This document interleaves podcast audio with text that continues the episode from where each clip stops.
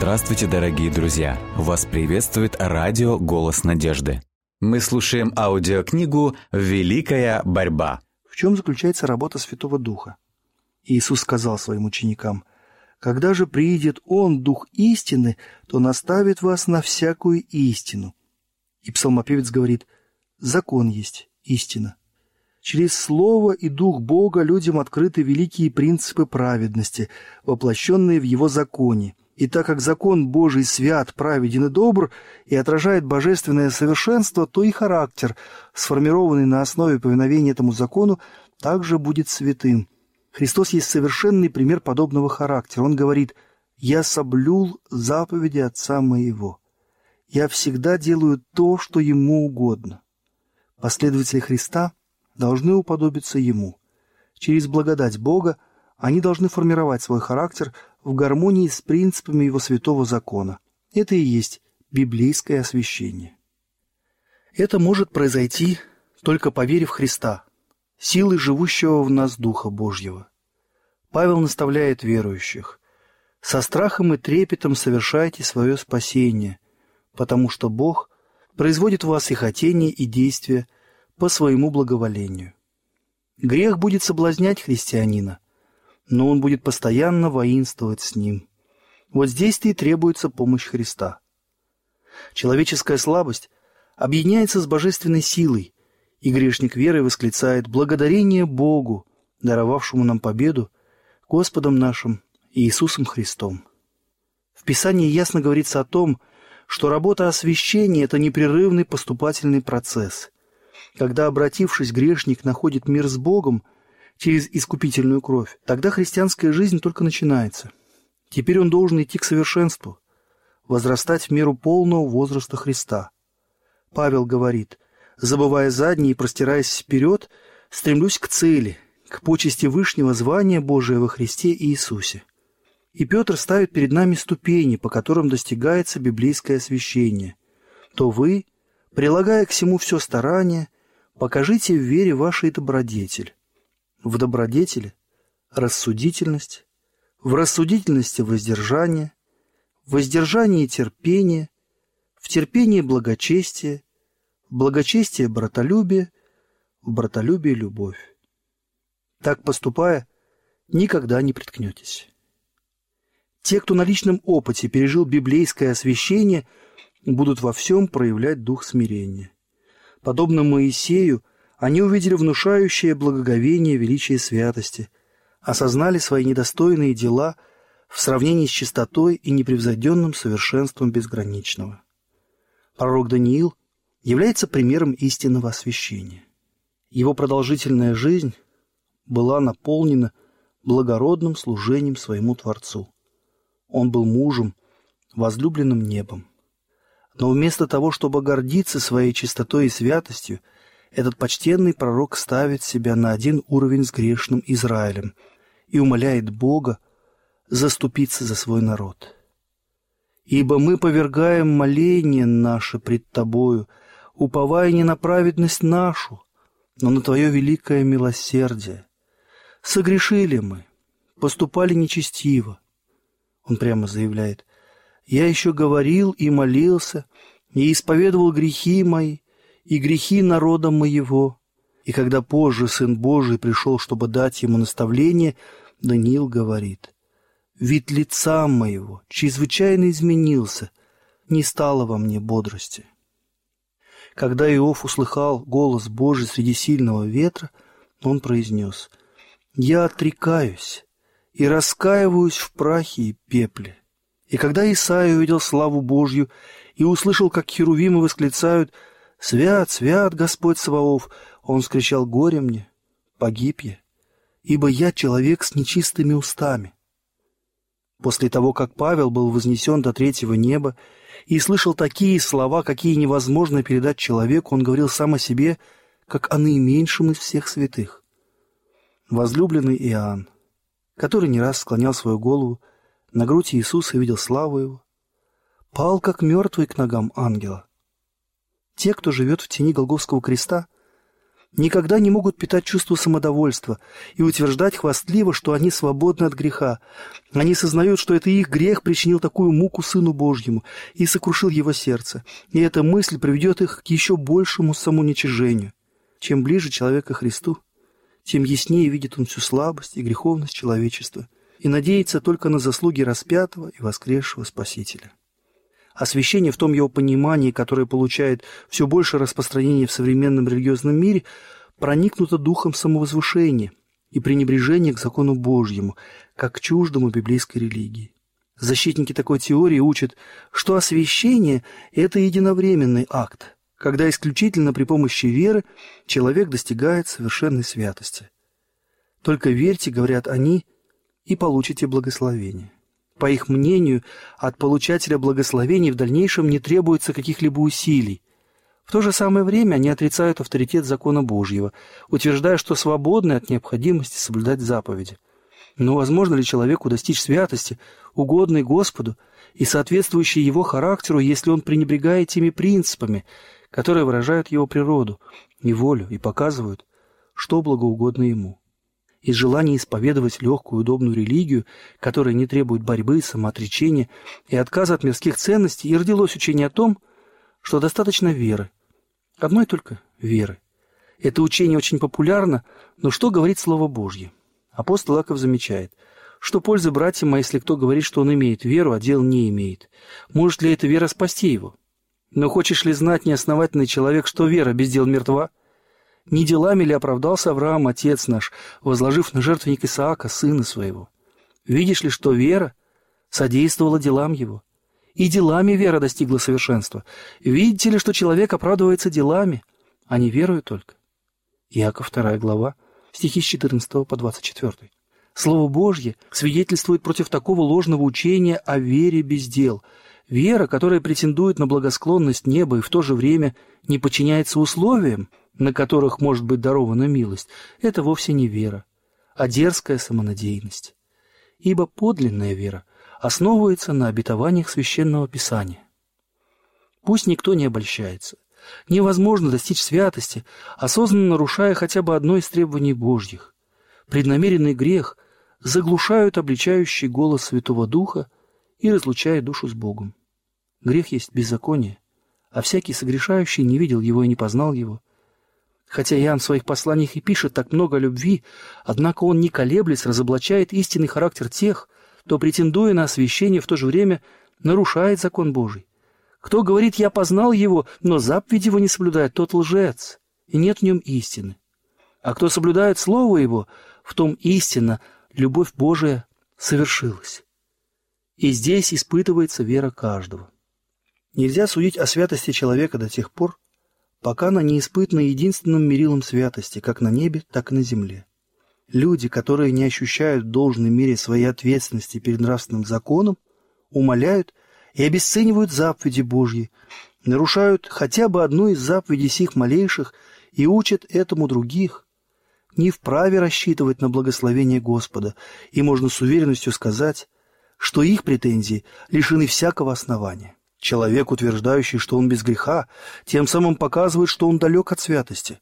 Только те, кто не имеют истинного представления о безграничной чистоте и святости Бога и о том, какими должны быть люди, живущие в согласии с Господом, могут считать себя святыми, потому что у них нет правильного понятия о чистоте и возвышенной любви Иисуса, о коварстве и порочности греха. Чем больше расстояние между человеком и Христом, чем несовершеннее его понятие о сущности и требованиях Господа – тем праведнее он кажется самому себе.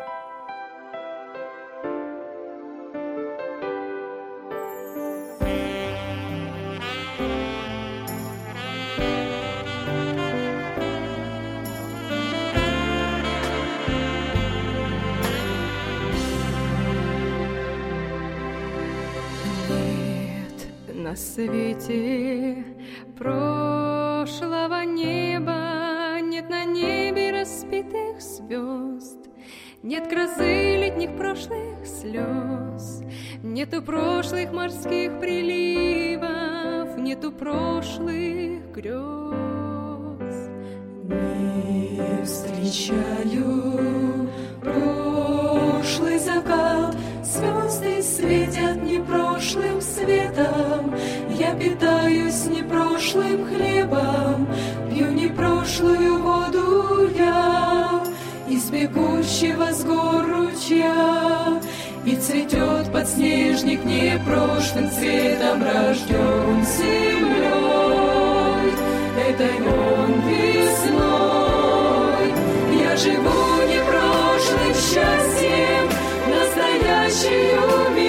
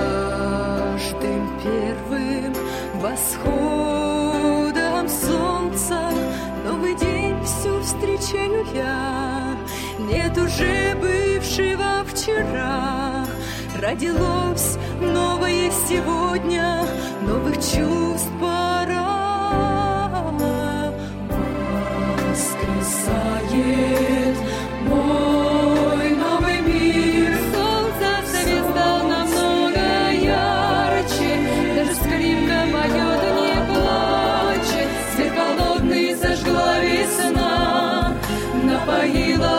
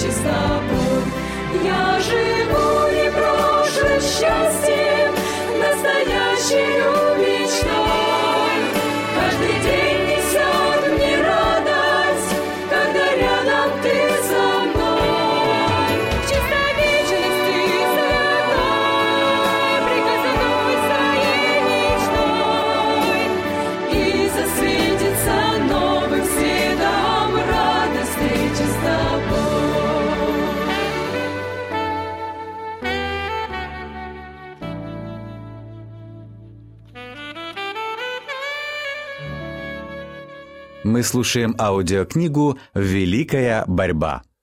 Освящение, о котором говорит Священное Писание, касается всего человеческого существа, духа, души и тела. Павел умолял фессалоникийцев, чтобы их дух и душа и тело во всей целости да сохранялось без порока в пришествии Господа нашего Иисуса Христа.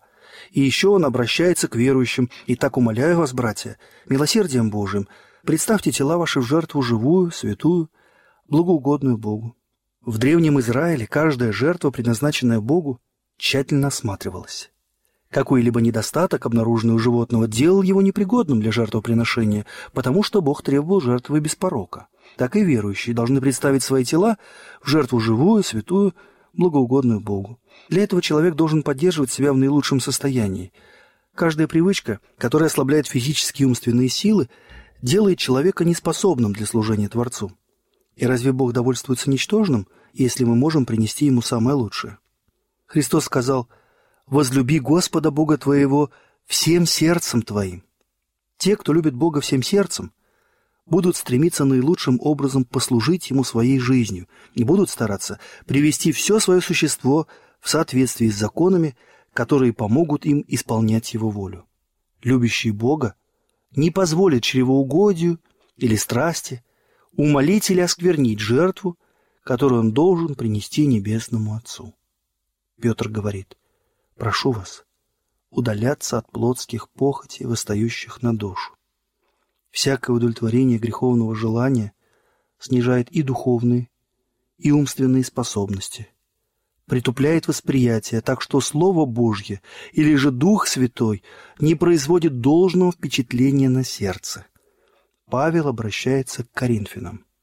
очистим себя от всякой скверны плоти и духа, совершая святыню в страхе Божьем.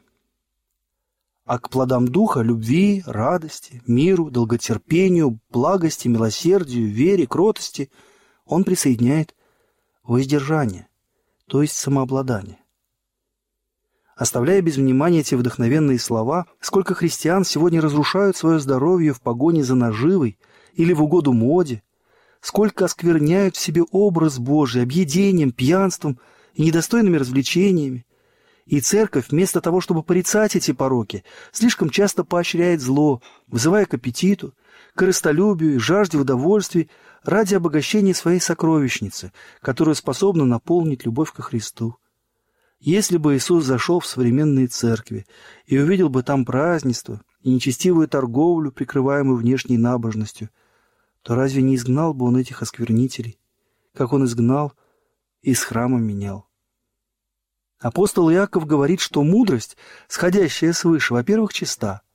И если бы ему пришлось встретиться с таким христианином, который произносил бы имя Иисуса устами, оскверненными табаком, и который весь был бы пропитан этим запахом и отравлял воздух, вынуждая окружающих вдыхать яд. Если бы апостол столкнулся с этой привычкой, столь противоречащей чистоте Евангелия, разве не осудил бы он ее как земную, душевную и бесовскую?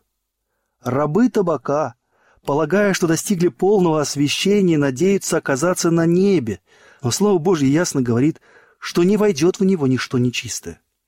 Не знаете ли, что тела ваши — суть храм живущего в вас Святого Духа, которого имеете вы от Бога, и вы не свои. Ибо вы куплены дорогою ценою, посему прославляйте Бога и в телах ваших, и в душах ваших, которые суть Божии.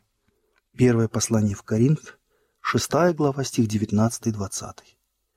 Тот, чье тело является храмом Святого Духа, не будет порабощен пагубной привычкой. Все силы он посвятит Христу, искупившему его своей драгоценной кровью. Все принадлежащее ему принадлежит и Господу. Разве может он оставаться невиновным, если растранжирит доверенный ему капитал? Люди, называющие себя христианами, ежегодно тратят большие суммы денег на бесполезные и пагубные развлечения, в то время как души погибают, не услышав слова жизни сжигая на жертвеннике своих порочных желаний больше средств, чем они жертвуют бедным и на распространение Евангелия, они обкрадывают Бога в десятине, приношениях.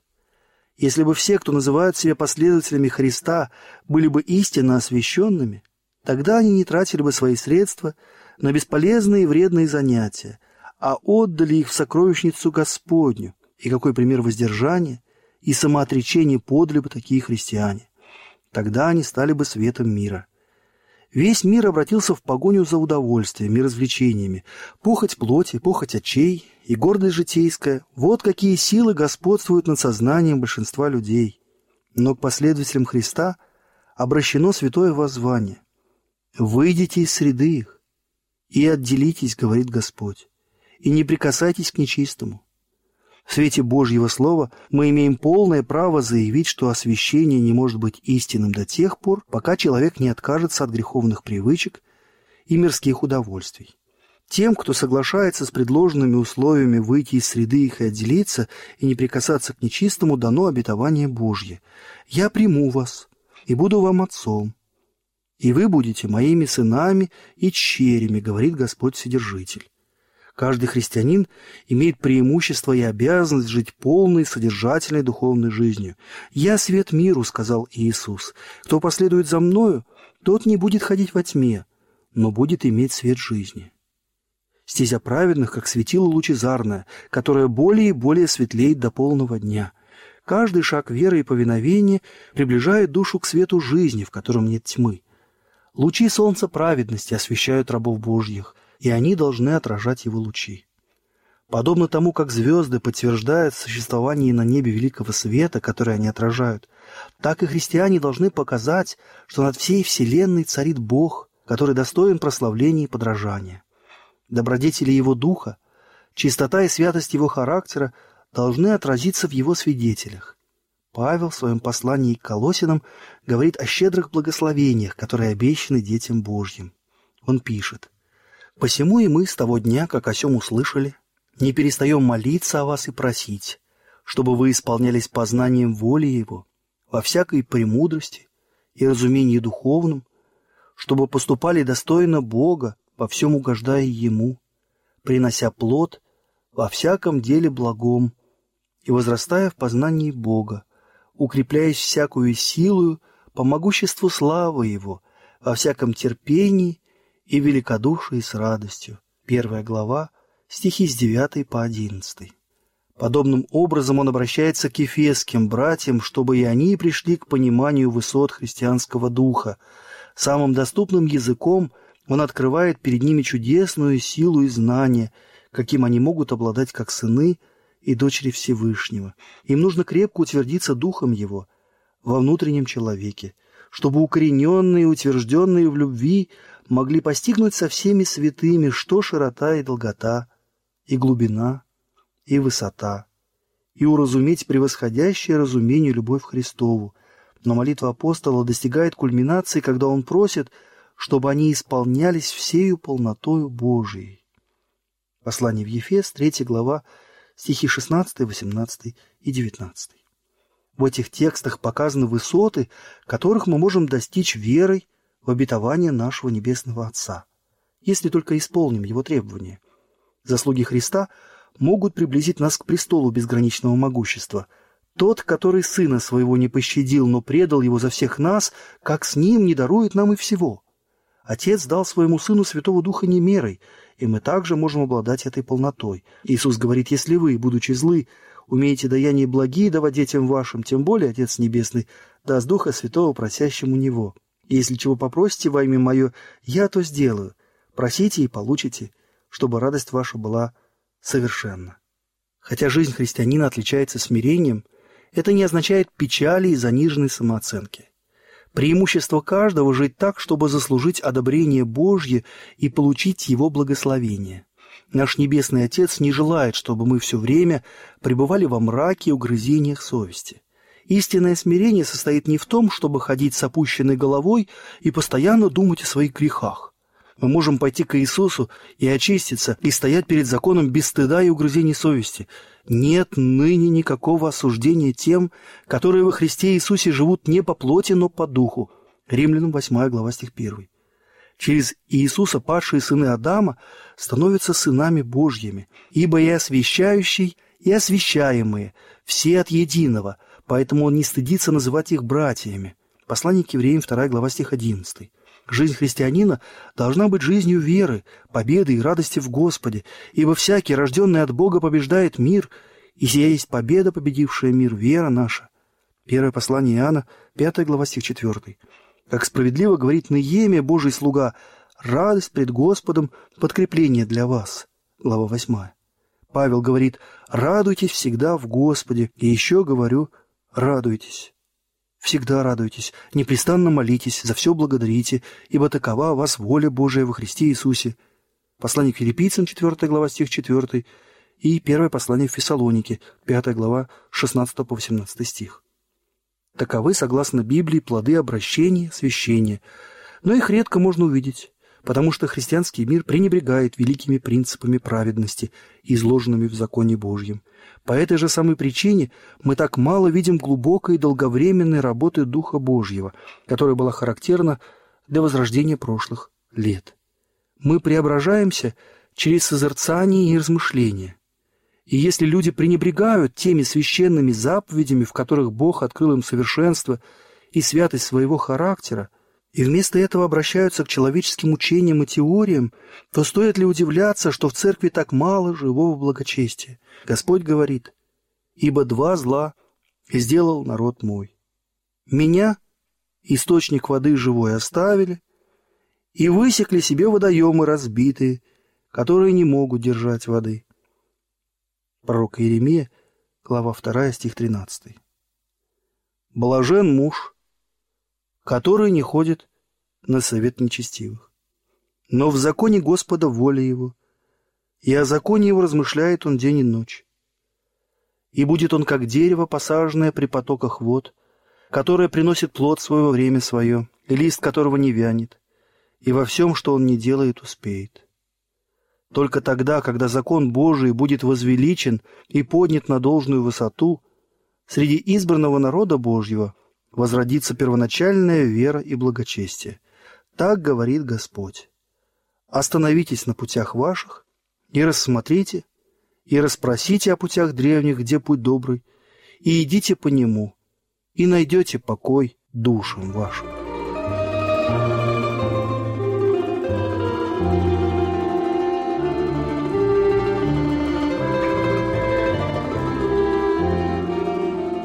Дорогие друзья, вы можете оставить свои сообщения через WhatsApp и Viber по номеру плюс 7 915 688 7601 или позвонить нам на бесплатную линию, которая работает на территории Российской Федерации. Номер 8 800 100 ровно 1844. 8 800 100 ровно 1844.